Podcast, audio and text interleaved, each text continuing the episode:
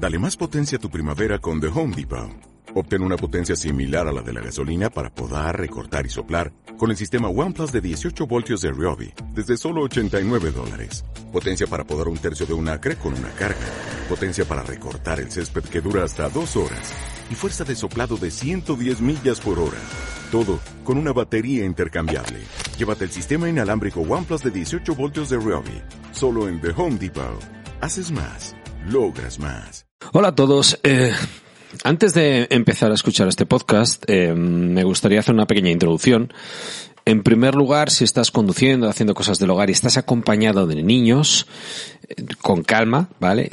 Pero páralo. No es un podcast para escuchar de primeras con niños, ¿vale? A, a lo largo de la conversación que tenemos eh, Mar y yo, em, Hablamos de cosas del Internet como la vida misma, los peligros y las cosas que pasan y puede que convenga que escuchen en función de la edad que tengan y puede, o para otras edades es mejor que no lo oigan. Entonces, cuando tengas un segundito, coges y lo paras.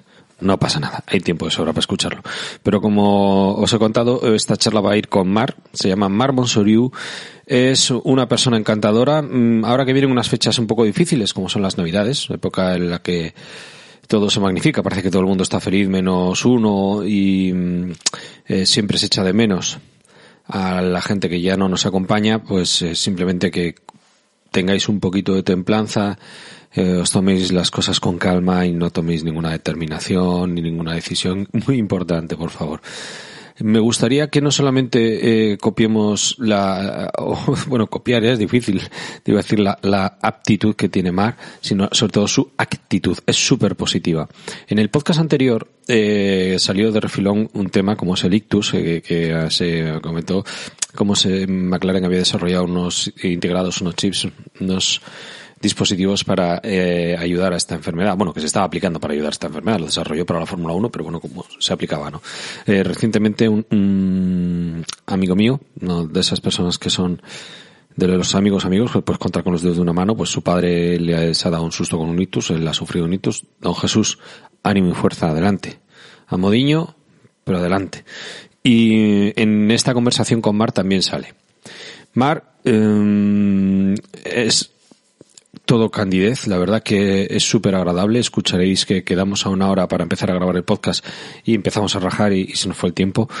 Pero no solamente quiero que, la escuchéis porque es escritora, es profesora, es eh, periodista, es encantadora. Y por conocimientos y, por la actitud, ya lo he dicho antes. Tiene una actitud a la vida, yo, yo, de mayor quiero ser como ella. La gente que, que se implica así con la gente querida y, y con esa manera de ser, para mí son seres de luz. Entonces, desde mi más sincera admiración, os dejo con, con el podcast de Mar. Os pondré enlaces a los libros que tiene publicados. Eh, El enlace viene a Amazon. En Amazon aparece un libro con un precio desorbitado. Entiendo que es un error de imprenta o, o no lo quieren vender ahí. Entonces, pasad de Amazon. Lo siento, pero oye, no, eh, si podéis encargarlo, mirar en otro sitio, hay que ayudar a los demás a mantener. Es muy bueno para la tecnología, te da dos años de garantía, pero, pero para estas cosas no, tampoco hay que comprarle todo al mismo. Tiene también un podcast, es una idea genial. Tiene un podcast que también os pongo enlace, que se llama Aventuras Accesibles me parece, o sea, descubrir la ciudad cuando alguien tiene problemas de movilidad y explicarle los trucos y eh, todo lo que desarrolla en el podcast, ya no solamente de cómo llegar, cuándo viajar, dónde, qué, qué sitios ver, qué comida es típica, dónde comer, te recomiendan los restaurantes, la bebida, las fiestas, evitar eh, consejos, o sea, me parece un podcast genial. También tenéis enlace. Hablando de podcast, este podcast sigue perteneciendo a la red de sospechosos habituales. Mejor red de podcast del mundo entero y tendré enlace, si no se me olvida, en la descripción del podcast. Y mmm, creo que eso de momento es todo. Os paso también el enlace por Twitter de, de Mar. Aprovechad, aprovechad, no me extraña que se llame Mar y se apellide Flor, porque es, es una pasada. Es una pasada. Es un encanto de mujer muy accesible, con mucho conocimiento, todo candidez y me gustaría que le llenarais los oídos de cariño y con ese cariño le escucharéis a ella. A continuación, redes sociales, marketing, internet, lo bueno y lo malo de la 2.0. Bueno, pues hola, hola, hola, bienvenidos bien allá las mentes inquietas, una vez más al podcast de Monos del Espacio. Siguiendo con gente interesante en esta nueva etapa de ilusión, vamos a hablar con Mar. Quienes seáis eh, adictos a los podcasts de Jordi Yatzer, la habréis conocido en el podcast número 83 de Spurna, en el que habló de amplios conocimientos del mundo literario, pero aquí vamos a hablar de algún libro porque entre otras cosas, Mar escribe libros. Buenas noches, Mar. Bienvenida, bien hallada. ¿Qué tal? Buenas noches. He de decir que encantado, te lo digo en serio, ¿eh? Para... el, placer, es mío, ya lo sabes. No, no, no, no, no, no, O sea, vamos a decir la verdad. Hemos quedado a las 8 y son las 9 y 5. Llevamos una hora y cinco rajando aquí, una hora y poco. O sea que, muy bien, ¿eh? Para, para empezar, jolín, con los preliminares que decía aquel. Vale, eh, tú eres un mar de conocimientos, no solamente por el nombre, sino por todo lo que sabes. Eh, te escuché en el podcast de, de, Spurna, me encantó, me encantó la realidad con, con la que transmitiste todo el, o sea, mejor dicho, me encantó cómo transmitiste toda la verdad y, cómo estuviste tumbando mitos con tu experiencia sobre lo que hay en el mundo real, tanto en el 1.0 como en el 2.0. Y ahora me gustaría hablar un poquito del el lado que creo que eh, podríamos explorar qué has desarrollado en tus libros, porque tú, entre otras cosas, entre otras muchas cosas que no vamos a decir porque con tu currículum es muy amplio, has escrito una guía de Internet para la familia, un vocabulario técnico del marketing en Internet y sobre redes sociales. Son varios libros, vamos a ir diciéndolos de uno en uno si no te importa y nos vas a ir desgranando un poquito la idea principal, el que quiera que se enganche y que se lo descargue, que están todos en Amazon, y así nos vas poniendo un poco los dientes largos y explicando un poquito a todos, porque todo el mundo creemos que sabemos un poco de tecnología, pero luego todo, todo, todo es mucho más amplio.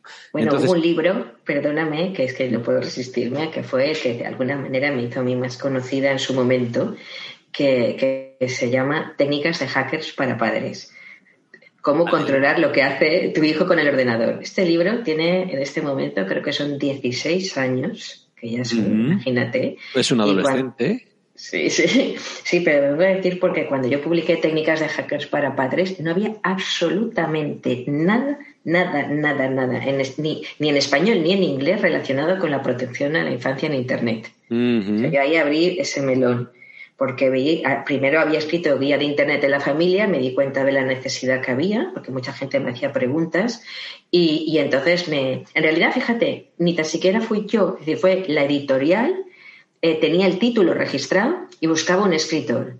Y otro amigo escritor de la misma editorial pensó en mí porque ya tenía la guía de Internet de la familia.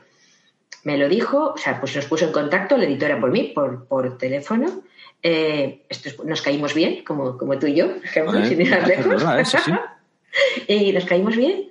Me envió el contrato, eh, se lo firmé y quedamos que como a los cuatro meses le enviaba el libro y no le envié no solo ni un capítulo, sino ni el índice ni nada. O sea, a los cuatro meses yo le entregué el libro y tal cual. Y la, la única condición que puse, aparte de, para que veas que yo también soy muy mía, le dije, mira, lo único que quiero es yo hacerme mi propia promoción. Ah. Porque dado que yo soy estoy especializada desde hace más de 20 años en marketing de Internet, pues no quiero que el marketing Internet mío me lo haga otra persona, quien sea quien sea, o una empresa. La quiero hacer yo. Y aquella me dijo, me parece perfecto, aprenderemos de ti. Y total, que yo me, hice mi, mi marketing de Internet y mi promoción y hasta la fecha. Vale, pues en el Técnicas de Hacker para Padres, este libro es muy interesante porque yo ahora, por ejemplo, les tengo puestos a los críos, soy, el padre male, el padre malo, perdón, de la cuadrilla, les he puesto Family Link, les controlo las aplicaciones que pueden instalar, el tiempo que pueden estar con algunas aplicaciones, otras les dejo que estén más tiempo, de lectura o lo que sea, y el tiempo global que les dejo por día con el móvil. Horario de apagado porque se tienen que ir a dormir, antes de tal hora no lo pueden coger. Entonces, para que te hagas una idea, el, el regalo del olenchero de, de, los Reyes de este año me han pedido que les quite la aplicación. Lo que pasa es que, claro, sus amigas no quieren que yo me lo cuente, le cuente esto a los otros padres porque dicen, coño, ¿cómo va eso? Porque yo discuto con ella y tal. Digo, pero si tienes el poder, lo que ella quiere es el móvil. Entonces, si tú controlas este, dices, hija, no discuto, bloqueo. Entonces hago como, como Rupert. Decía, bloqueo. Yo doy, cursos, de, cursos de, de, de redes sociales Y bueno, siempre son redes sociales aplicadas a algo. Pues en un máster es de marketing político, pues es el, módulo de redes sociales dentro de marketing político y comunicación institucional. Otros es sobre otros temas, ¿no? Bueno, el caso es que a, mis a mi alumnado, que son gente mayor, gente adulta normalmente, es de posgrado, eh, claro, les enseño a utilizar las diferentes redes sociales y el uso profesional. Bueno, pues tú sabes lo que más tiene al final de la jugada, que es que lo que me hace gracia, cómo eh, instalar el control parental en TikTok. Ahí tienes muy tonto, muy tonto, pero la mayoría de padres ignoran que TikTok tiene unos controles parentales muy sencillitos, pero son muy buenos porque, porque controlan el tiempo que se puede estar en la aplicación. Y los niños no lo saben. Bueno, ahora los que nos escuchen, espero que no sean muchos, igual se van a enterar. Este es un podcast para padres. Estupendo. Pero, pero les enseño. Y es muy sencillo, es buscarlo en la aplicación. Bueno, en una guía lo, pongo. Eh, cómo hacerlo. Y entonces les va, es muy práctico porque, claro, tú les dejas que tengan TikTok, vale, vale, pero pero, hay dos cosas fundamentales. Una es ponerles palabras tabú, es decir, que como escriban palabrotas o algunas groserías y tal, no va a salir en ningún lado, ni en sus, ni se lo van a decir a ellos, ni ellos lo van a decir a otros, con lo cual su digamos, su conversación, su contactos con otros, con terceros, siempre no va a ser mucho mejor si no hay no va a ser groserías.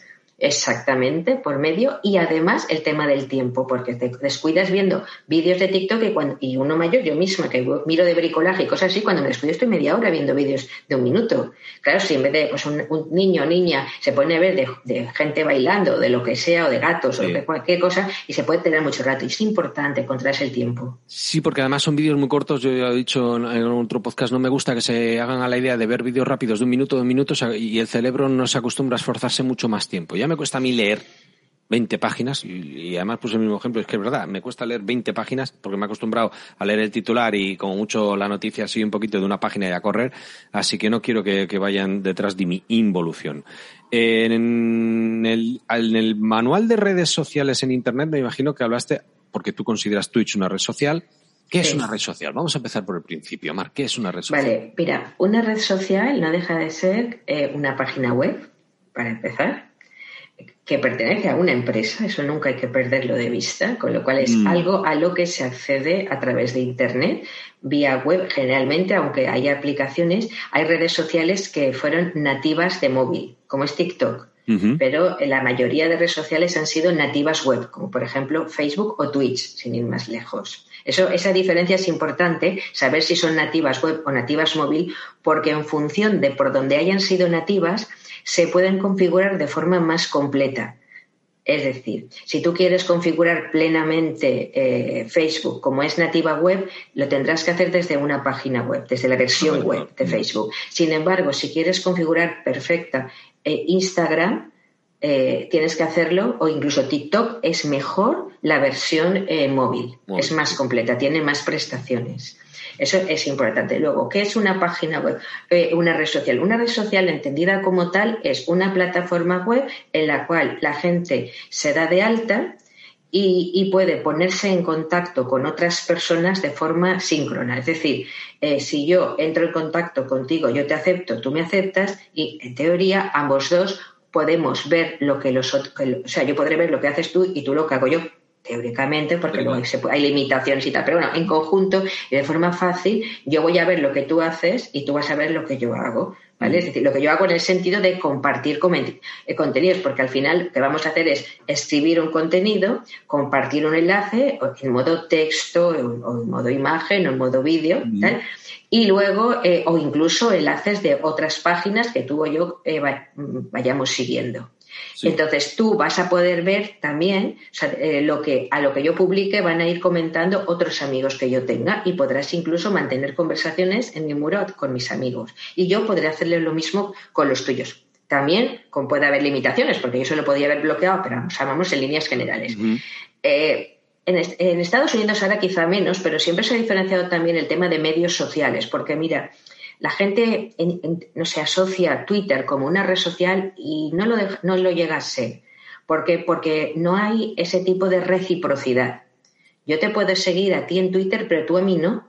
Ya, no hay el término contacto, o sea, que el, red social incluye contacto y compartir. Y, incluye una reciprocidad. La red social incluye por eso red social, ¿no? Porque hay una reciprocidad y porque vamos, eh, digamos, vamos compartiendo contenidos. Twitch, por ejemplo, sí que puedes entenderse como una red social. ¿Por qué? Pues porque, porque yo te puedo seguir a ti, tú me puedes seguir a mí y aparte, es decir, tenemos, estamos creando una comunidad. Incluso iVox también es una red social tiene esa, esa, parte de comentarios. Pero sin embargo, si te fijas, hay otras que, en las que es mucho más complicado eh, establecer eso, como por ejemplo Twitter, sin ir más lejos, que tenga tanto éxito.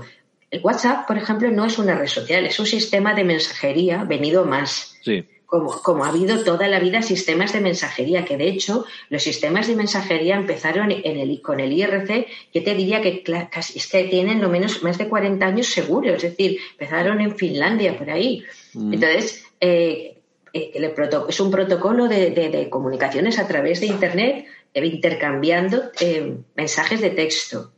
Y fíjate, ahora, bueno, lo hemos mejorado, pero en su día, yo te hablo del año 90 y poco, 93, 94, que ya existía, ya yo ya estaba en el IRC, es que en aquel entonces, a través del DCC Chat, ya podíamos enviarnos también archivos de, imagen y de lo que fuera. Yo, ¿dónde que no me había enviado yo a través del IRC? De todo, vídeos incluidos. Es decir, que eso que digas, Claro, claro, exacto. Hables que podía ser un virus en el ordenador del curro. Efectivamente, efectivamente. Claro, corrías el riesgo, tenías que fiarte de la persona, pero en la capacidad de transmisión existía, ¿sabes?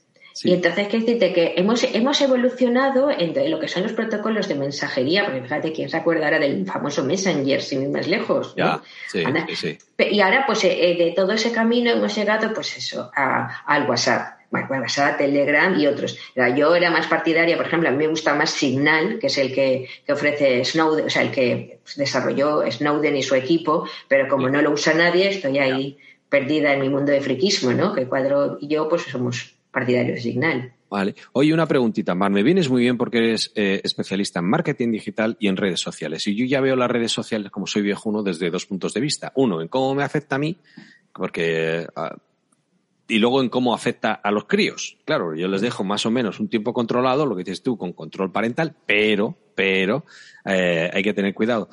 Es, vamos a empezar un poco por mí, por egoísmo puro. La red social es el sueño húmedo de todo publicista, de todo amante de marketing, porque ya metes todos tus datos y ya tienes segmentado. No es poner un cartel en una carretera a ver quién pasa y lo lee. O sea, sabes la edad, el sexo, la ideología, con un poco el poder adquisitivo, la religión. O sea, es que me parece increíble. Le hemos dado el trabajo hecho, o estoy equivocado. No, no, totalmente. Lo que pasa es que les ha costado mucho de ver y algunos incluso uno lo ven. Eh, a ver, el marketing Internet y particularmente dentro del marketing Internet, las redes sociales, es vamos, son la herramienta ni hecha adrede para, para, para la, gente que trabaja en marketing. Es decir, es fantástica, porque no solo porque tú segmentas a, al público objetivo, que es eh, vamos, el objetivo de cualquier, de cualquier campaña de, de, marketing, sino por algo mejor, si es porque tú, a través de las redes sociales, te pones en contacto directamente con la audiencia o permites o posibilitas que esa audiencia se ponga en contacto por, por, contigo. Si quieres, te puedo contar un pequeño ejemplo del principio primitivísimo de la red, del ámbito de, precisamente de las redes sociales y cómo empezó a funcionar y cómo, cómo se hacía. Mire, eh, a la gente que hacía hace muchos años investigación de mercados, cuando empezó a descubrir esto de, que existían redes sociales y tal, incluso ellos quisieron montar sus pequeñas redes sociales para llevar a cabo eh, investigaciones de mercado en las cuales pagaban, ¿no? Es decir, si se metían usuarios con un perfil determinado para que hablaran, sencillamente hablaran, y ellos, los de, los de investigación de mercados, estudiar esas conversaciones y en función de eso tomar decisiones. Y había empresas americanas, que siempre los americanos tienen dinero para eso y para más, ¿no? Son sí. Sí, sí, pero bueno, porque pueden poner muchos medios, porque es que eso no es tan fácil, porque llevar a cabo esas investigaciones valen un dineral, ¿no? no. Las pymes españolas pobres no tenemos. O sea, y aquí el concepto de capital riesgo es, el riesgo lo posibilidades. entonces no, no llegamos ahí. Pero sigue, sigue, pues, perdón. Pues fíjate, curioso. Es decir, entonces crearon una red social que luego ya con la llegada de Facebook todo eso ha desaparecido, pero fue esto que te digo fue anterior. Llegaba Facebook y empezó a popularse en 2006. Yo te digo que esto fue mucho anterior. Bueno, pues lo que hacían era, por ejemplo, uno de los casos que investigaron que a mí me llamó muchísimo la atención fue pues, eh, con la comunidad de propietarios de coches mini en Estados Unidos. Porque los que tienen un mini en Estados Unidos, y esto José Manuel Zapico lo sabrá muchísimo mejor que yo, lo que lo entrevistaste y que por eso me encantó ese podcast, mm. pues eh, esta gente, como en Estados Unidos los coches en general son muy grandes y muy así, eh, los mini les parece como un juguete. Les hace mucha gracia. Entonces hay como gente que se los colecciona. Y, entonces, y, de, hecho eh, hacen quedadas. Entonces quedan eh, convención de minis en Las Vegas, convención en no sé dónde. Y aparecen 5.000 tipos ahí con su mini de colorines y de todas maneras. Y, están encantados como los que podrían ser la comunidad de Harley, ¿no? Eh, o de cualquier otra cosa. Y entonces ¿Qué hicieron? Les dejaban hablar a los de comunidad de, Mini. Pues mira, gracias a escuchar las conversaciones, descubrieron que el mercado aún no estaba maduro para sacar un nuevo modelo de Mini. ¿Tú sabes eso el fabricante el dineral que le puede ahorrar? Una barbaridad. Una barbaridad. imagínate él ajustar la producción a demanda del público objetivo. La demanda de coches, que es algo que es carísimo, que estás hablando ahí de, ¿sabes? De un producto baratito. O sea, hasta ese punto. Es decir, o sea, que en investigación de mercado las redes sociales son el chollo, más increíble. Sea, de, cara también como, pues, como potencial canal de ventas, como canal de atención al cliente, para que la audiencia se pueda poner en contacto contigo. Mm. Pongo, si quieres, algún otro ejemplo. Es que ejemplos hay muchos. no, tranquila, como, mi vida. Como, tú te sientas cómoda, de verdad. Siempre hay anécdotas interesantes. Yo... A ver, pues mira, tengo ejemplos, diferentes perfiles para que veas. Mira, el centro de transfusión de la comunidad valenciana, transfusión de sangre, ¿no? sí. donde vas a donar sangre y tal. Bueno, el caso es que tiene una página en Facebook donde va contando dónde se va, dónde va a estar el, autobús, el, autobús, de donar sangre, dónde está, sí, para que la gente se anime a donar y tal. Bueno, pues resulta que están muy contentos del resultado que les está dando la, página de Facebook, porque también piden, aparte de sangre, plasma, o sea, ¿no? Bueno, el caso es que de vez en cuando ellos dicen, mañana será la donación y no sé qué. Entonces, ahí hay personas que se dirigen ahí y, escriben. Hay, usuarios que hacen comentarios. Yo es que daría, donaría, pero es que a mí me da miedo y el pinchazo hace mucho daño y luego se me hincha el, brazo. Y la gente a veces es asustadiza ¿no? con esto. Pues ¿Sabes qué ocurre? Que la comunidad, es decir, otros que son donantes, son los que le responden. Con lo cual es la propia comunidad de donantes de sangre o de plasma quien contesta las dudas que otros indecisos tienen y les animan a donar. Y hay bocadillo gratis. ¿Qué? Y hay bocadillo gratis, para que la gente se anime. claro, sí, pero fíjate qué uso tan bueno de una página de Facebook, ¿no? Animar a la donación por parte de la propia comunidad. Vale, el romper la última barrera, digamos, de lo que podría ser tu mercado, tu cliente, en este caso es un cliente eh, generoso que lo que quiere es donar sangre. Pero claro, yo que soy viejuno, soy veo que, que, al final vamos pasando por, por, aquí como, por una acera, por la vida como por una acera, ¿no? En la que al principio te lleva tu padre de la mano y solo ves tiendas de golosinas, luego empiezas a ver tiendas de juguetes, luego te quieres escapar de la mano de tu padre para comprar petardos o para empezar a ver bares, dices, caramba, aquí hay una cosa que no me había fijado nunca, luego te echas novia, empiezas a ver cines, después de los cines empiezas a ver agencias de viajes y luego empiezas ya con las inmobiliarias y las cagado.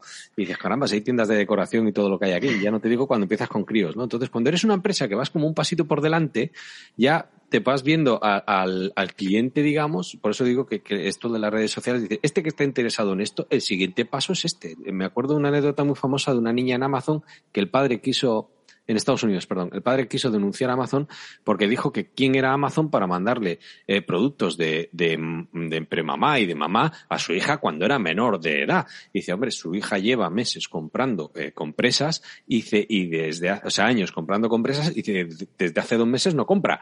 Y entonces dijo, hombre, pero ¿cómo va a estar embarazada? Y la, la hija le dijo, sí, sí, he dejado de comprar porque estoy embarazada. Y dice, tócate los huevos, se ha enterado antes Amazon que el padre de que la niña y, le iba a hacer abuelo. Entonces, yo ahí veo que con todo lo, todo lo que publicamos, toda la información que subimos, creo que van un pasito por delante y somos como una presa fácil. ¿Soy un poco paranoico o, van por ahí los tiros?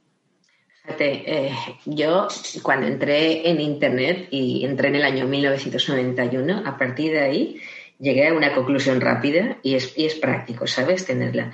Es, eh, es date por espiado. Sí, sí. O sea, una vez ya lo tienes asumido esto, te das por espiado, haces lo que te da la gana. Ya eres libre. Que me espíen. Eres libre, es decir, que me espíen. ¿Y qué?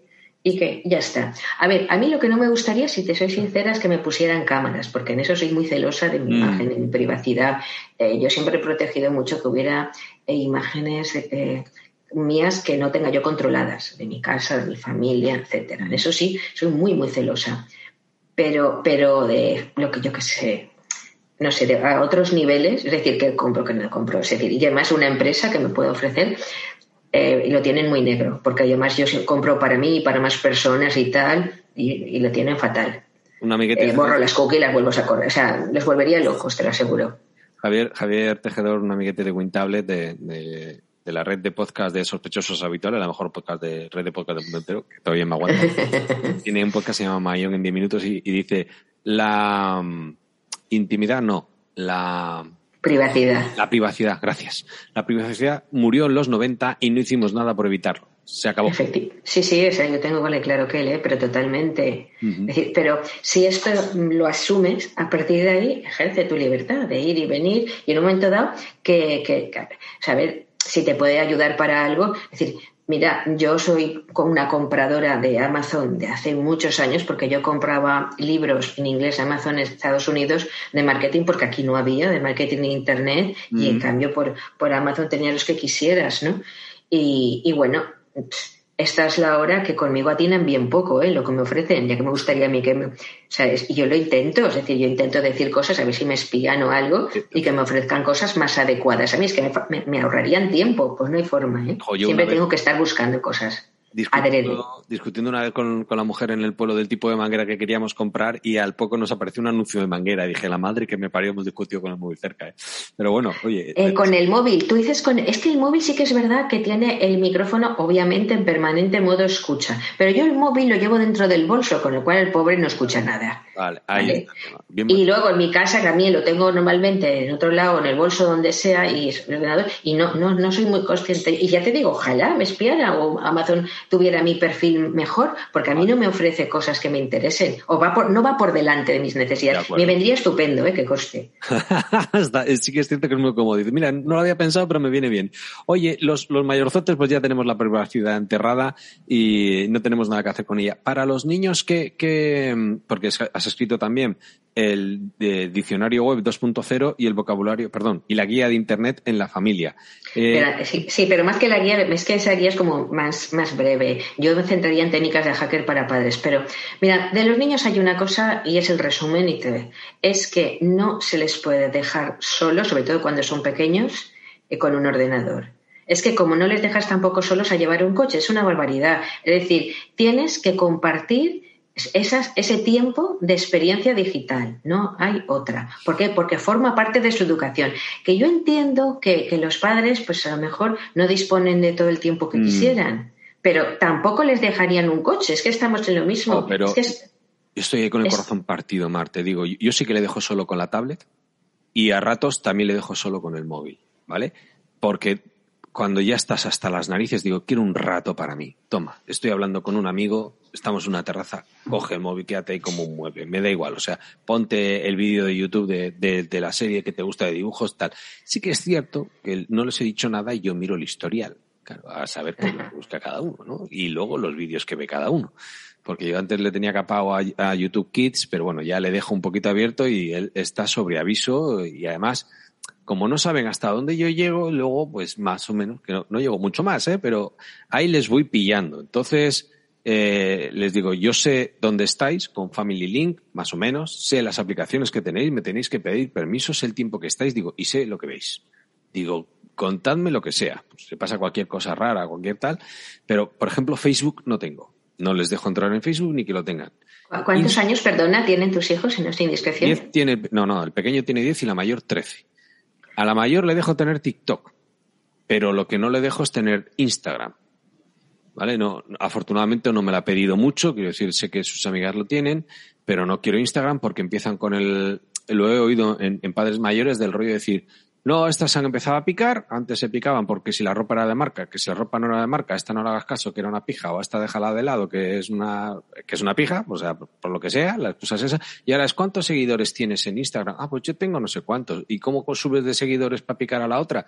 Morritos y pechitos. Te haces un escote, te aprietas un poquito con los codos, te pintas los morritos, haces no sé qué, hacen, y te siguen cuatro subnormales más, pero ya empezamos por el camino que a mí no me... Mira, el problema, el problema no es que sigan a tu hija, que es, que es cierto, es que, primero, es un culto al ego y un narcisismo y unas situaciones de irrealidad absolutas. Es decir, ¿qué pasa? Que solo puedes salir en Instagram si eres guapa, tienes, tienes buen tipo, tienes un entorno bonito. Es todo falso, falso, falso, falso, es irreal.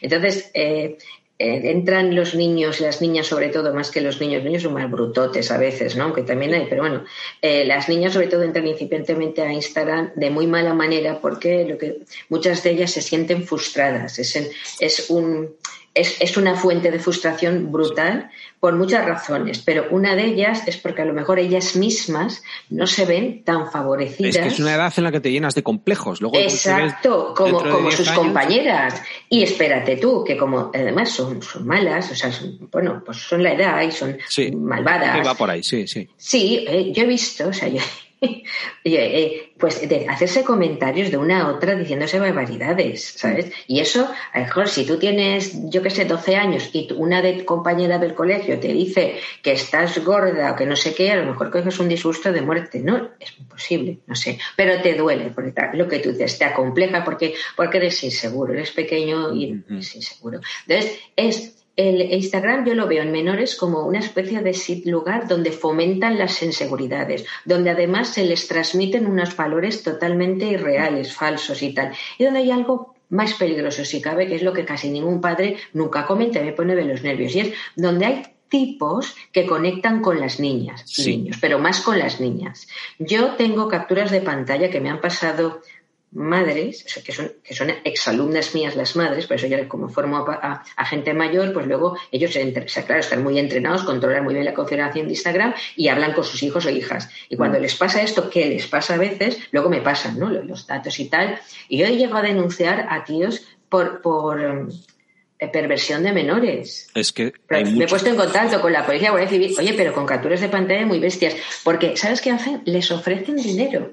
Entonces, claro, si a una de 14, 15 años que no tiene ni un duro o que su familia no tiene ni un duro también, está mal, o sea, un euro, vaya, pobres, y entonces le ofrecen por quedar, que inicialmente no es quedar sino charlar y tal, le ofrecen la friolera de 10.000 euros Qué barbaridad. Pues muchas, yo lo he visto, ¿eh? te lo puedo enseñar. Habrá muchas que digan que no, que no, se lo cuentan a su madre, pero habrá alguna que, es, que, que quiera tener un móvil concreto o está con la manía de comprarse unas zapatillas deportivas de no sé qué marca, una ayuda de a su madre ve 10.000 euros como hoy en día los adultos vemos un millón de euros, esto es una eh, barbaridad. esto y se vuelve loca y entonces acepta. Y entonces a partir de ahí entra en una dinámica muy peligrosa, muy peligrosa, que ha llegado a acabar en muchas ocasiones con temas de secuestros, trata de blancas, de todo, de todo. Hombre, pero es que nos, hay casos, o sea, la policía está hasta las narices. ¿Y el problema de origen de dónde viene? Pues mira, de los padres. Es decir, si todos los padres actuaran como tú, de no dejarles a sus hijas eh, Instagram tan fácilmente, pues no, mm. sería, no sería tan sencillo. Otro tema es, como, mira, también le ocurre, otros padres que, mm, ven, que me dicen, me lo ha dicho hace poco también otra alumna mía, me dice, es que, en este caso era un chico, es que mi hijo de 13 años no deja que yo vea su móvil.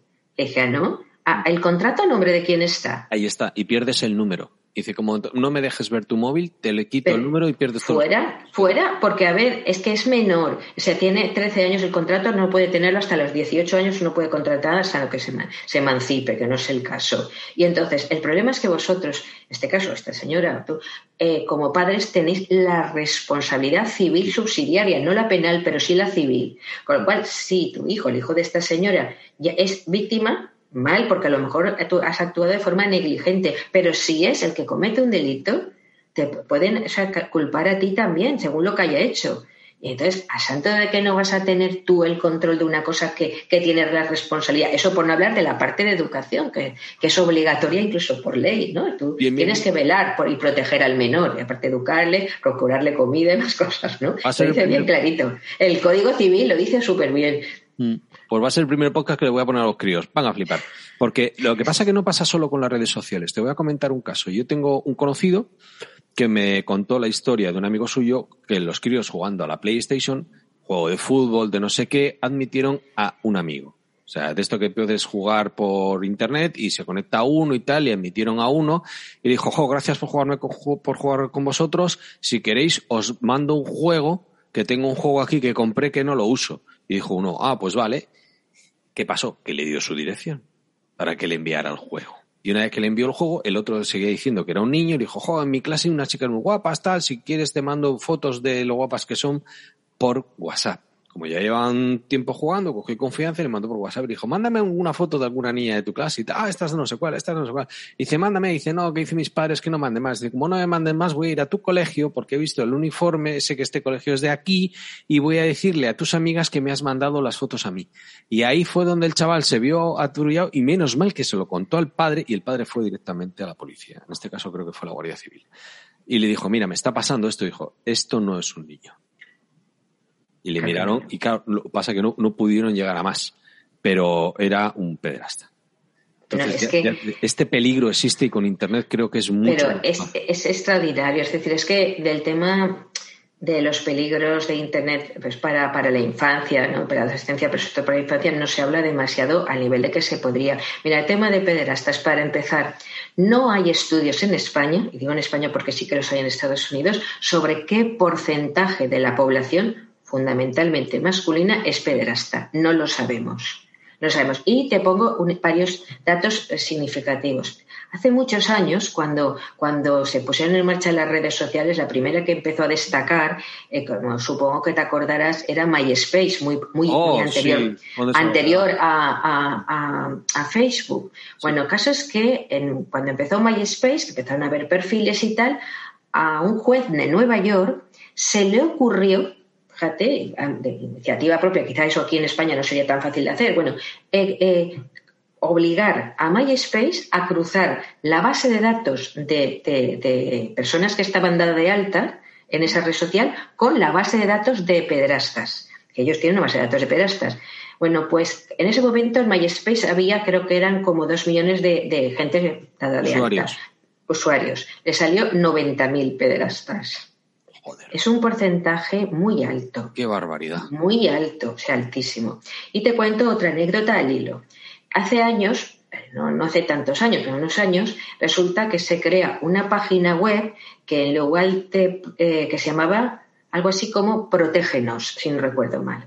Protégenos er, era una página web en la cual los pederastas reclamaban derechos para que, eh, para, para que, para como que las, para que la sociedad les comprendiera su derecho de, lo ya se llamaban ellos a sí mismos baby lovers, para que comprendamos que tienen derecho a amar a los menores, que se sienten discriminados, que no sé qué. Y en esa horrible página enseñaban a seducir a un menor.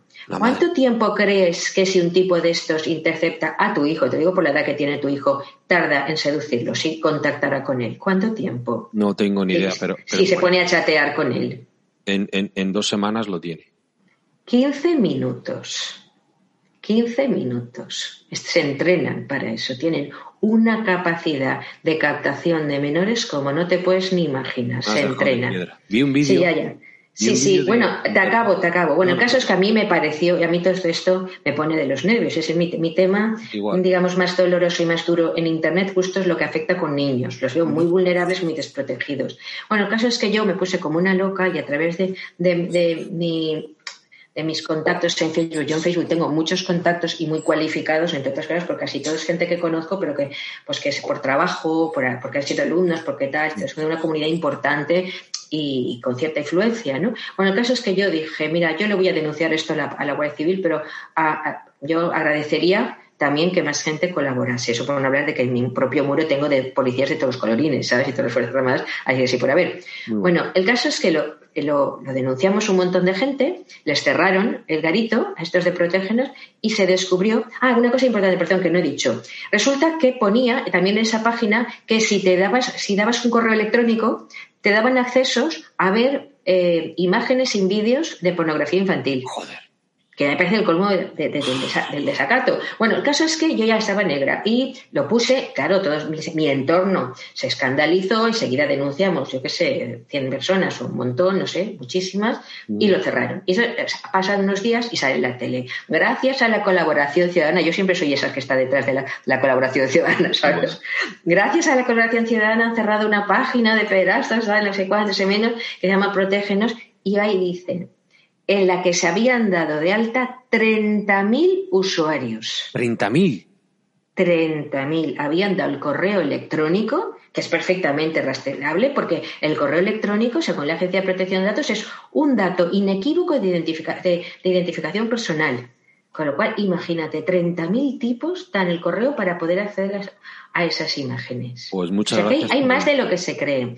Con lo cual, es importante que, los padres controléis eh, el Instagram, el móvil y el todo para saber sobre todo los contactos que tienen vuestros hijos y con quién contactan, porque los niños contactan con desconocidos. Te pongo otro ejemplo si quieres. Mira, en muchas ocasiones eh, doy charlas en colegios, ¿no? Y, pues a mí me hace, los que más gracia me hacen a mí son los más pequeños los de primaria, porque son muy buenos. Los de, no sé, 6, 7 años o por ahí son simpatiquísimos, ¿no? sí, me dicen señorita. Señorita, me dicen, y usted sabe de internet, me hace una gracia, me, me soy la monada. Bueno, pues total, que entonces, claro, yo cuando ve, claro, yo hago bromas y les digo que os podéis dar todos por hackeados, ¿sabes? Y se todos así, preocupados, ¿no? Y tal, y dices, esta, esta que estará diciendo, pero luego me, me fríen a preguntas, me preguntan que les cuente la historia de Internet y callaos como muertos, es muy divertido. Pero a lo mejor tengo un salón de actos con, ¿qué decirte? Pues 400 eh, niños así pequeños y todos ahí atentísimos. Entonces, cuando como los tengo muy entusiasmados porque les interesa mucho el tema, este claro, es su tema favorito, la tecnología y tal y cual, entonces yo les digo, y los profesores están alrededor, ¿no? Entonces, eh, yo les digo, eh, a ver, porque tal, tal, tal, ya los tengo ya muy liados y les digo, a ver, porque por ejemplo, eh, ¿alguno de vosotros o vosotras ha conocido alguna vez a alguien nuevo por Internet? ¿Quién ha conocido? Que levante la mano. Montones de niños de esa edad levantan la mano. Y los profesores empiezan a ponerse de color verde, ¿no? Y yo digo, ¿ah, sí? ¿Y alguien podría decirnos, mm, no sé, por, eh, por qué ha conocido a alguien nuevo? Y entonces empiezan a... No, ¿y quién era esa persona que ha conocido? ¿Y por qué? Empiezan a darme, poco a poco van hablando, ¿no? Entonces te dicen cosas como, bueno, es que era porque iba un amigo de uno del campamento, el otro que iba, no sé, al club de natación, tal, y una niña de nueve años que dice, oiga, yo he conocido a gente porque quiero hacer amistades nuevas, con nueve años. Te, deja, te lo dicen así. Sí, sí, te lo dicen abiertamente, porque quiero hacer amistades nuevas y claro, te desarman. Y luego yo seguía, vale, vale, bien, bien. Bueno, cada uno. Sí, sí, pero un montón, ¿eh? y luego seguía preguntando y digo, bueno, ya, ya sé que muchos de vosotros habéis quedado con. O sea, habéis contactado con desconocidos. Un porcentaje bestial, ¿eh? La grandísima mayoría. Y digo, ¿y además habéis quedado con ellos? Si tuvieras cuántos levantaron la mano, te caes de espaldas un montón de, de niños, sí. Y empezaron a contarlo. En el colegio Samuel de Mari Morena es uno de los colegios que fui que pasó. Los, estaban todo el profesorado se puso negrísimo y luego tuvo que ir a hablar con los padres, darles una charla a los padres y todo, porque quedaban mucho más de lo que la gente cree. ¿Por qué? Pues por, por, muchas razones. Algunos decían que sí, que habían ido con sus primos, y muchos, fíjate, fíjate los niños es que son los niños los enganchan mucho por el tema de videojuegos, como tú muy bien has dicho. ¿Sabes? Porque a los niños lo que les interesa hasta una determinada edad es el tema pues, de los videojuegos o ahora, por ejemplo, con Twitch, pues el tema de streaming, ¿sabes? Y todo ese entorno e, es, lo que más les seduce. Y hay estudios de la Unión Europea, que yo he estado muy metida también en estos rollos y tal, sobre este tema de de, impacto de Internet en la infancia y adolescencia, y hay estudios, y, es curioso porque a nivel europeo al menos no hay diferencias prácticamente entre unos países u otros. Los niños son niños en todas partes, ¿sabes? Y tienen una mm. forma de actuar relacionada con Internet muy parecida. Todos los países estáis preocupados por lo mismo, el móvil, esto, aquello, tal. E, y, y los niños quieren videojuegos fundamentalmente y las niñas lo que quieren a partir de los 11, 12, 13 años es que, pues, pues ligar es charlar, charlar, charlar con sus amigas. ¿Y de qué charlan? De chicos, que es su o chicas, chicos, chicas, el que gusta una chica, pero sí, de ligar, ligar. Eh, fundamentalmente a lo mejor hay más heterosexuales, pero también puede haber los que no, ¿no? Pero fundamentalmente de ligar.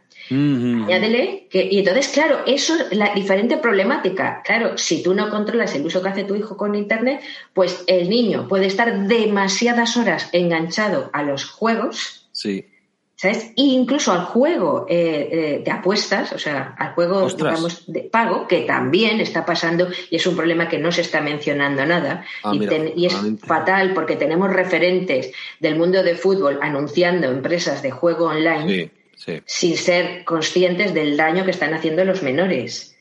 Se están creando legiones de ludópatas infantiles, que es muy gordo, pero en fin, eso era para otro podcast, por cierto, ahí lo dejo.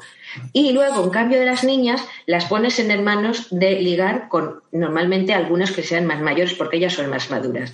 En Inglaterra se hizo un estudio en el cual se les preguntó a un montón, no sé si eran 90.000 niños o algo así, bueno, se da igual, aprox, que con, eh, si, habían contactado con, con gente y que fuera mayor que ellas y qué opinaban al respecto. Bueno, el caso es que las niñas vinieron a decir en un porcentaje altísimo que cuando contactaban con un adulto sabían perfectamente que el otro era adulto. Es decir, que si una tenía 13 y el otro 40 ya lo sabían y lo asumían. Y lo asumían. O sea, es decir, ¿por qué? Porque pensaban que era lo que era que, ese adulto pues estaba interesado por ellas.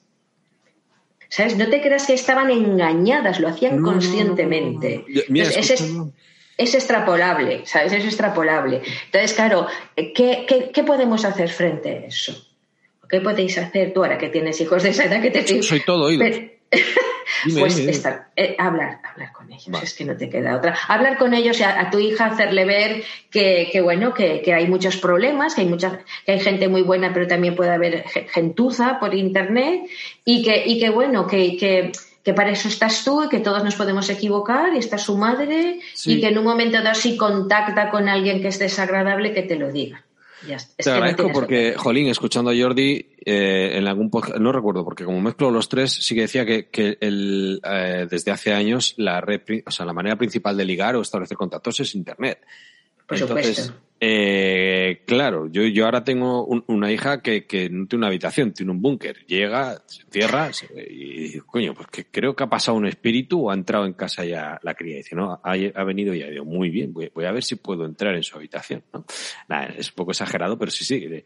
Y, y, estoy en el burladero, ya tengo 13, o sea que estoy, o, o he entrado y no me he enterado, o estoy entrando en ese mundo y, ostras, con cuidado. Y el crío con los juegos, sí.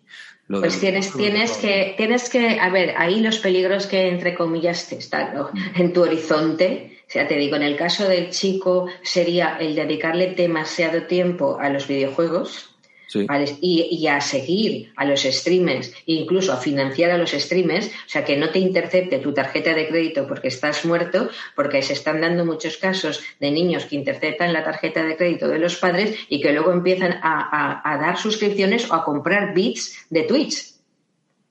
¿Sabes? Y ha habido streamers, buenas personas, que han devuelto dinero a chavales porque se han dado cuenta que eran menores y que.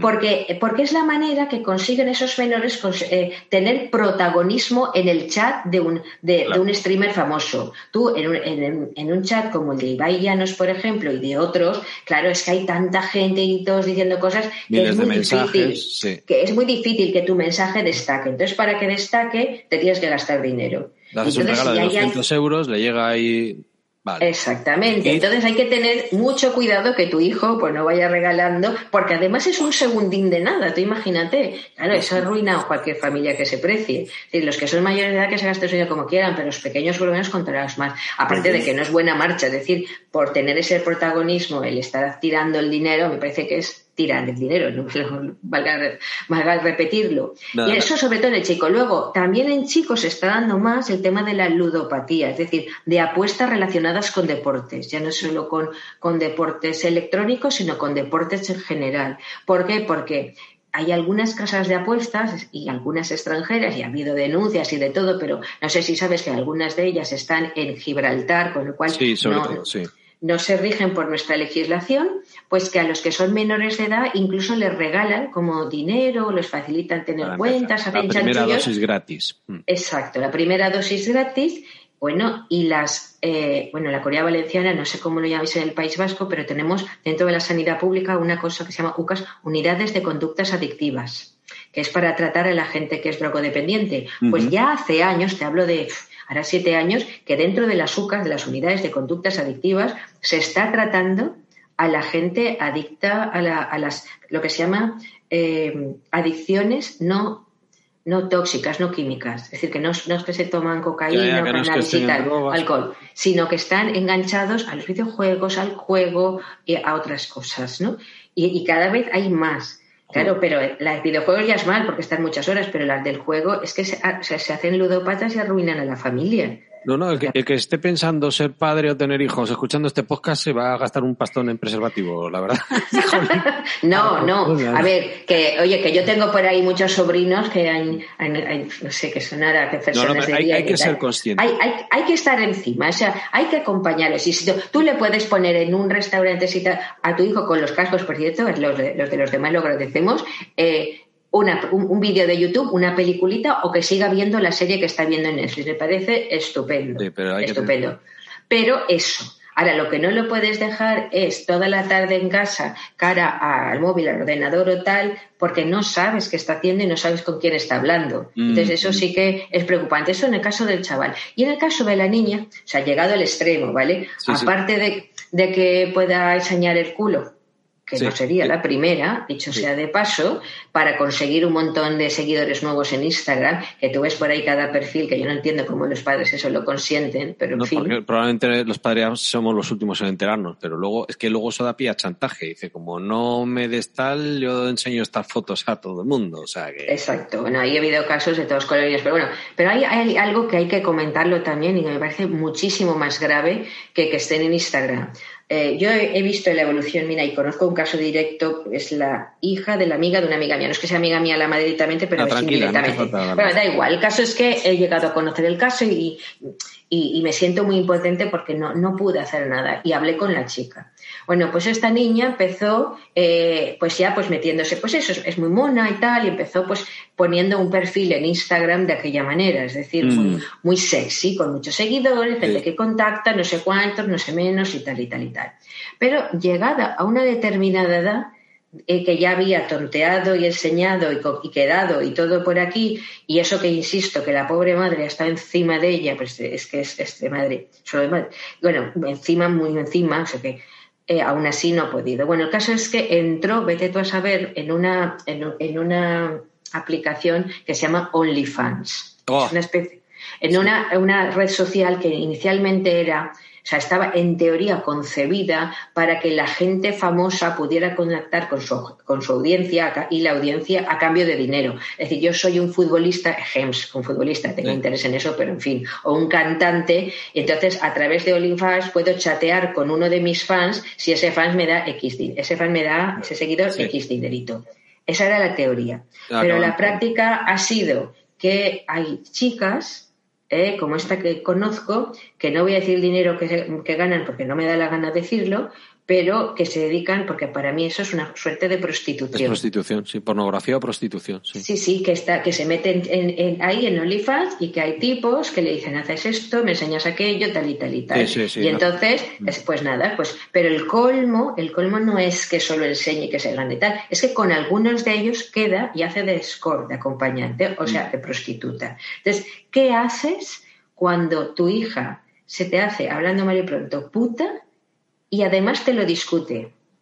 O sea, yo no, recuerdo una conversación este verano eh, y tal, con esta gente y yo no sabía qué decirle ya más, porque la chica te lo discuta, como diciendo, pues sí, total, me llevan aquí estupendo sitio, yo elijo con quién voy, eh, me pagan fenomenal, Es si es una ¿eh? persona adulta, buah, pero con una menor, es que es que es que No, en esta, esta ya tiene, pero se ha dejado la universidad, ya tiene 21 años, pero ¿qué haces? O sea, eh, imagínate, es una situación durísima, ¿eh? eh, mostrarle tu apoyo si te necesita porque ya tiene que volar libre, pero te tiene que doler todos los días ver por dónde está volando. Pues ahí está. Entonces, pero sobre todo, y que haya llegado por ese camino. Entonces, claro, es un Pero poco lo de siempre. Es pues mira, ella es adulta, es mayor, eh, le deseo mucha suerte. Le deseo esa- yo, yo, en serio, si de mí dependiera, o sea, si tú, mm, si tú que aún tienes tu hija que usas a tiempo, es OnlyFans, banéalo de tu ordenador, que no, no, no, pueda no, conectar. no lo tengo ni yo, o sea que no, no quiero. No, yo tampoco, pero me refiero que no tenga posibilidad de conectar a esa. A- o Oye, sea, que a- mi respeto a todas las meretrices, ¿eh? que, que las No, que, no, que sea por al decisión margen, propia. al, Pero- al margen, pero Bueno, es, un riesgo para los menores. Mira, siempre ha habido este tipo de cosas, porque en- hace tiempo había otra aplicación que era de webcams, tal. Mm, Siempre hay quien encuentra el tema de coger a las menores y prostituirlas de un modo u otro. Es que eso es lo malo, que caigas Siempre fácilmente en alguien que se aprovecha. Quiero decir, si tú luego de mayor dices, mira, para aguantar a un jefe cabrón ocho horas al día, prefiero echar un casquete que me saco lo mismo, me resulta más fácil y vivo mejor. Estoy feliz conmigo misma. Pero una decisión madurada, ¿no? Una decisión forzada, un engaño llevado o un vicio que para mantener un nivel de vida, un estatus, un no sé qué, no lo sé, no lo sé. Ahí tengo, tengo que madurar un poco más la idea. Voy, voy a desviar un poco el tema, Mar, Sí, porque sí, sí. con lo encantadora que eres y, y la charla tan agradable que hemos tenido, estamos poniendo aquí los dos Está romos. serio, ¿no? Pobre, Sí. pobre. Oye, además de controlar de redes sociales eh, y de darnos consejos a los padres, eh, eres una máquina del marketing, sobre todo del marketing digital, y has escrito otro libro también que es Marketing del e-learning, de, de aprender por Internet. Cuéntame un poquito de eso, por favor, que nunca es tarde para aprender. A ver, ¿cómo resumes un libro en realidad? Bueno, este libro lo hice con dos No, ¿de qué compañeros que son, que son. No, mira, este libro lo hicimos porque con, con David Roldán y Pepe Udobro, y para mí fue un honor compartir libro con ellos, porque Pepe Udobro, dentro del ámbito de las telecomunicaciones, creo que debe ser la persona en España que más libros tiene publicados. Tiene, puede ser 60 libros de telecom. Madre de Dios, ¿qué he hecho Sí, yo con sí. mi vida? Sea, sale un libro al año y bueno, sí, sí, es una persona, es, es una eminencia, de verdad.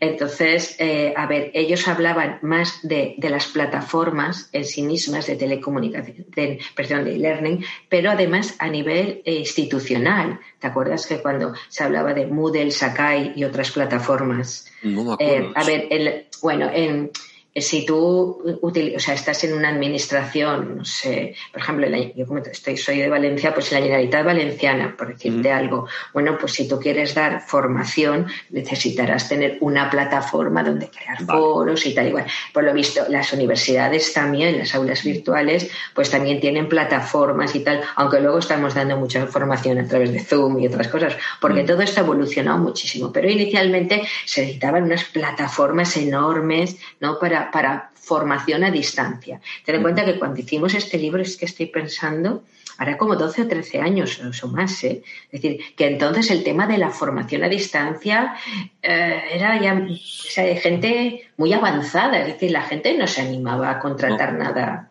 o sea, un curso a través de Internet. O sea, esto que ha pasado últimamente, que todo el mundo contrata cosas online, ha sido de un tiempo a esta parte, que diría de cinco años a esta parte, pero hace 12, 14 años estábamos hablando del inicio de esto y en el ámbito universitario. Entonces, claro, el libro tenía esa parte de, de, de, la cuestión tecnológica, o sea, el análisis de las diferentes plataformas que había en aquel momento, muy robustas, las más serias y tal, bien hecha. Y luego, mi parte de marketing en aquel entonces era, claro, vender lo que ahora todo el mundo ya sabe, o sea, que ahora no tendría ni mérito, sino las bondades de la formación a distancia.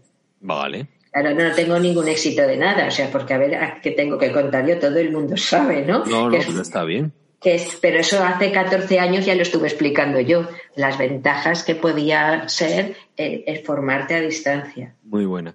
Bueno, para que ir evolucionando hacia una cosa mucho más bonita, me gustaría que hablaras, por favor, de un podcast que solo tiene un capítulo, pero que la idea es preciosa. Quiero que, que la gente se quede con un muy buen sabor de boca y nos hables de tu podcast. Título y tema. Por favor. Oye, oye, oye. A ver, yo hice un podcast, solo uno pobre de mí, que, pero lo tuve que descontinuar ipso facto porque se llama Aventuras Accesibles. Y lo hice porque, bueno, yo me hice cargo hace unos años de mi, hermana, que es que por lo que tuve un parón ahí en mis libros, que a la que mi hermana pequeña, de muchos años de distancia, casi es como mi hija, una chica joven a la que le dio un ictus. Entonces ella, mi hermana, se quedó hemipléjica y afásica. Y entonces hemos eh, luchado mucho para que vuelva a hablar y vuelva a andar, porque se quedó completamente paralizada de medio cuerpo. Bueno, el caso es que aparte de que hemos hecho mucha, bueno, ha hecho ella, que es una luchadora, una campeona y una tía estupenda y súper divertida, eh, ha luchado mucho, ha hecho mucha rehabilitación y estamos aún en ello, eh, pues también hemos, no sé, hemos...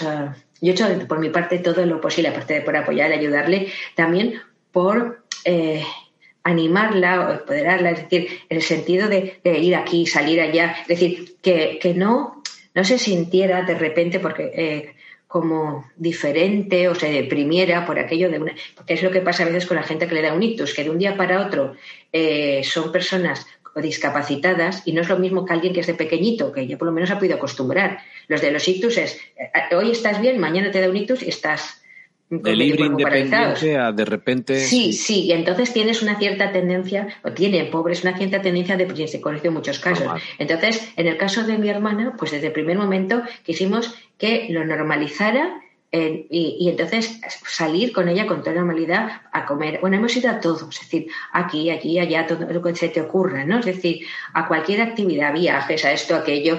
Y cuando al principio pues iban, a ella le decían, digo, a la pierna tal, ay, ¿qué te ha roto una pierna? Nosotros decíamos, no, le ha dado un ictus. Y la gente se quedaba como un poco cortada. Ahora ya todo el mundo lo sabe. Hay que normalizar el que un ictus es una cosa que bueno, te da pues mala suerte, pero tienes que seguir adelante, ¿no? Y hemos viajado mucho y tal. Y eso ha hecho que mi hermana tenga la moral por las nubes, tiene la autoestima altísima, ya está siempre riéndose. Sí, y entonces queremos ayudar a otras personas, ¿no? De, eh, nosotras ya ha mejorado con un pronóstico muy horrible que tenía, ha mejorado mucho y pues vamos muy adelante. Entonces hicimos aventuras accesibles, o ella me ayuda en parte, para contar eh, en aquellos destinos, en diferentes destinos que ya conocemos, eh, aquellas aventuritas que, podemos recomendar, es decir, qué ver, qué hacer, qué experimentar, tal, con una, con pese a tener limitaciones. Las limitaciones las tienes físicas, pero no mentales. Eh, y, a lo mejor alguien las tiene que tener un poquito mentales, pero a lo mejor los acompañantes no tanto. Y entonces tenemos que nutrirnos de experiencias positivas. Y hay experiencias que son baratas y son sencillas, pero son muy enriquecedoras para la persona y para el estado de ánimo de la persona. Y cuando te, la vida te da un mazazo así, hay que salir, hay que idearse, y hay que relacionarse y hacer cosas. Muy bueno, y quieres hacer un viaje de ensueño y te encuentras que la visita al monumento te la trunca la accesibilidad y te, te fastidia la experiencia, entonces tú. Claro, claro, te tienes que buscar la vida. Y, hay que, y hay trucos, hay que ir aquí y allá. Total, que entonces, eh, basados en mis propios viajes y con mi hermana, ¿no? yo quería contar eso, pero tuvimos la mala suerte que ¡pam! nos pilla la pandemia. ¡Pam! Nos confinan y solo hice el de Valencia, que yo vivo en Valencia y claro, me lo conozco muy bien y ahí me paré. Claro, ahora hay mucha gente que dice, no vas a seguir, no vas a seguir. Bueno, pues uno de los problemas es que no me atrevo a ir a ninguna parte. Soy muy miedosa, mi hermana sigue siendo una persona de riesgo y entonces estoy asustada porque ¿cómo voy a recomendar yo que vayan a no sé dónde? Bueno, para empezar, a muchos sitios que recomendaría, porque yo iba a contar eh, ciudades españolas y extranjeras. Para empezar, a sitios de los que recomendaría no se puede ir porque hay limitaciones, el país está cerrado, no sé cuántos, no sé menos, te piden no sé más. Eh, luego hay varios cerrados, eh, hoteles cerrados. Entonces, hasta que no volvamos, si es que volvemos a una situación un poco más normal que la que tenemos ahora, pues pues la pandemia se lleva por delante mi, mi, podcast. Lo que sí que tengo, y invito a los oyentes de tu podcast con tu permiso, es, una página en Facebook que se llama Aventuras Accesibles, donde ahí sí que vamos dando un poco de información, la poquita que tenemos o menos, y también nos ofrecemos ayudar a la gente, o sea, que nos pregunten cualquier cosa que tenga que ver con, con lo que yo llamo turismo accesible y ocio inclusivo. Qué grande. Mira, te voy a llevar la contraria en esto porque creo que lo que estás demostrando es que la vida no se acaba. Creo firmemente que eres una mujer con muchísimos recursos e encontrarás la manera de seguir con el podcast. Aunque sea eh, en, zonas cercanas o en ciudades solamente de España al principio, o en pueblos para estar con pocos habitantes, encontrarás la manera. Y me encanta esa idea del podcast, te lo digo en serio. No voy a desvelar porque sé que estás trabajando en un próximo libro y no quiero dar ningún dato. Te veo muy ilusionada, no voy a contar nada, pero sé que es un poquito del lado humano de la tecnología, que salta a la vista y la gente te habrá escuchado, eres muy humana. Entonces, eh, sí que me gustaría, por favor, eh, quien te quiera contactar, bueno, te voy a robar dos cosas. Primero, cuando publiques el libro, quiero que, pases otra vez por aquí, por favor. Hemos hablado un poquito. Encantada, encantada. No, no, es una gozada, ¿eh? De verdad, estoy disfrutando mucho de mi, de mi regreso. El, hemos hablado de los peligros de Internet como quien sale a la calle. Hay que tener cuidado con la carretera, con lo que hay que tener cuidado porque los hay, ¿no? Y quiero que la gente que quiera aprender, que quiera descubrir un poquito más con todo lo que has publicado, ¿dónde puede encontrarte a ti, a Mar Monsoriu o tus libros y pueda seguir aprendiendo de ti? Mis libros están en todas partes. Encuentras en la FNAC, la Casa del Libro, el Corte Inglés, Amazon sobre todo, más fácil, donde quieran. Y, luego a mí se me encuentra en todas las redes sociales, en todas partes. Y en, Twitter, por ejemplo, es fácil, es solo mi apellido. Pasa es un apellido valenciano, es un poco difícil, es Monsoriu, eh, que sería en valenciano mundo, mon, sonido, so, y río, que en valenciano es riu, R-I-U. Monsoriu. Yo siempre lo explico así, es que la gente me hace gracia porque yo el día a veces dice Monsoriu, no, Monsoriu solo. Y, bueno. Lo pondré en ah, me, me, encuentren ahí. Y luego quería añadirte una cosa, no quiero dejar un mensaje negativo. Para mí Internet me ha cambiado la vida mejor, a mi hermana también, ya te digo, a mi hermana también, eh, y creo que es una herramienta fantástica fantástica que puede ser de grandísima ayuda para todo el mundo, incluidos para los niños. Me parece imprescindible en la formación actual el que, el que haya eh, no solo Internet, sino el conocimientos tecnológicos. Me parecen insuficientes en el sistema formativo español. Totalmente de acuerdo. Ahora tienes que hacer como todo, un buen uso de, la tecnología y un uso formato, es decir, tienes que aprender a usarla. Pero el ejemplo que has puesto tú antes, para conducir un coche tienes que aprender un poquito, pues para manejarte por Internet, que también es un mundo con sus peligros y hay que tener sus precauciones, eh, un poquito de formación en seguridad de online y en sentido común nunca está de más. Y, y, yo me voy a poner la visera de policía, que creo que tengo que hacer una supervisión inmediata. Y a tu disposición, por supuesto. Oye, un placer, de verdad, una gozada. Mar, muchísimas, muchísimas gracias. Sigue adelante con tus proyectos, de verdad, ¿eh? el del podcast de aventuras accesibles me encanta. El libro con el lado humano un poquito de la tecnología. Nos va a encantar y me gustaría que volvieras. Soy muy pedigüeño y no sé cómo se No, pero aquí está igual, amigo. Aquí estaremos. Encantada, me encantará volver a participar cuando quieras. Pues un placer. Pongo en la descripción del podcast los enlaces. La tenéis a vuestra disposición. Ella sabe mucho más que yo. Aprended y contactad si queréis más. Un abrazo. Un abrazo. Hasta pronto.